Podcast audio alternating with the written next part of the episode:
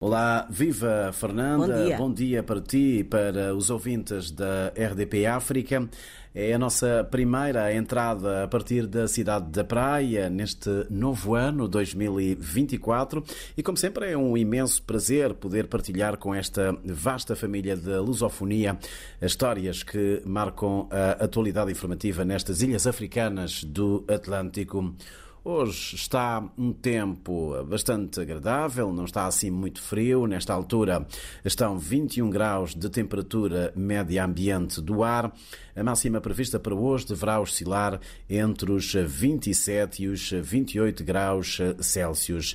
Fernanda, por causa do tempo que se fez sentir nos últimos dias, algumas pessoas têm procurado os bancos de urgência dos hospitais e os centros de saúde, precisamente devido a esta onda de gripe que anda por aí, mas há outras pessoas com problemas respiratórios ligeiros como consequência da bruma seca, da densa poeira em suspensão que assolou o país por altura da quadra festiva.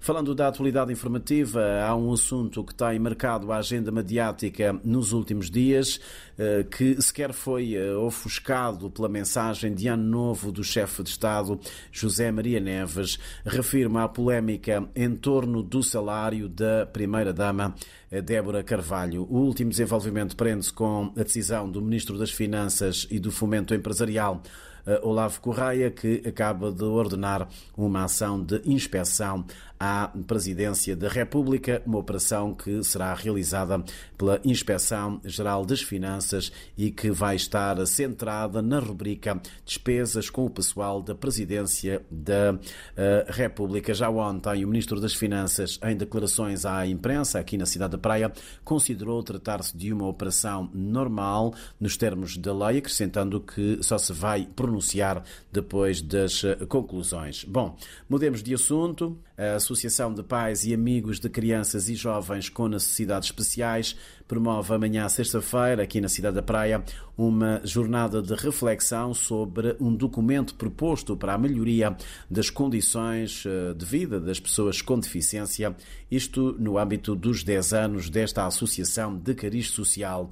Segundo a Presidente da Colmeia, pretende-se recolher 3 mil assinaturas para que, no mês de abril, a petição seja entregue no Parlamento.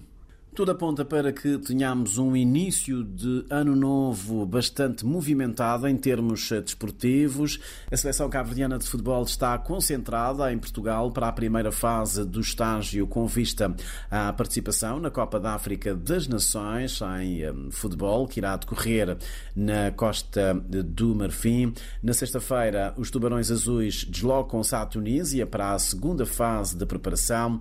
Para o dia 10 está agendado um jogo jogo amistoso com os tunisinos. Cabo Verde partilha o grupo B com as seleções do Ghana, Moçambique e Egito, atual campeão africano.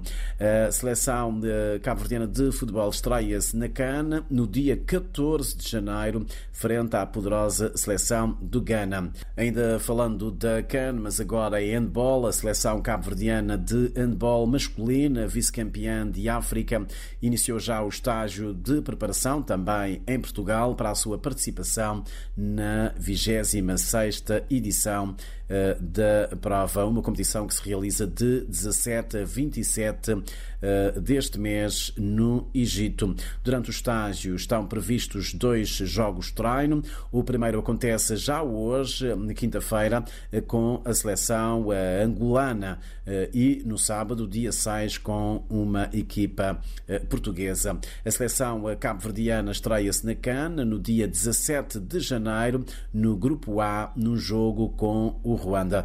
Termino esta minha entrada com uma pequena nota cultural. A plataforma digital Jarmai Arte será apresentada este sábado pelas 5 da tarde no Palácio da Cultura, Ilha do Lobo, aqui na cidade da Praia. A iniciativa faz parte do projeto Construindo uma Ponte Sustentável de Distribuição do Artesanato. Segundo o promotor, o projeto visa divulgar o artesanato que é feito na Ilha do Maio, um produto de muita qualidade, mas que é pouco conhecido a nível nacional e muito menos além fronteiras. Fernanda, estas são as nossas notas informativas para esta eh, quinta-feira, a partir da cidade da Praia, na capital eh, cabo-verdiana. Para ti e para os ouvintes da RDP África, um ano novo repleto das maiores felicidades, sucessos, muita paz e saúde. Saúde, quanto basta que isso é que é importante. Bom trabalho, bom dia, Fernanda. Bom dia, obrigada, bom ano, Carlos Santos. RDP África.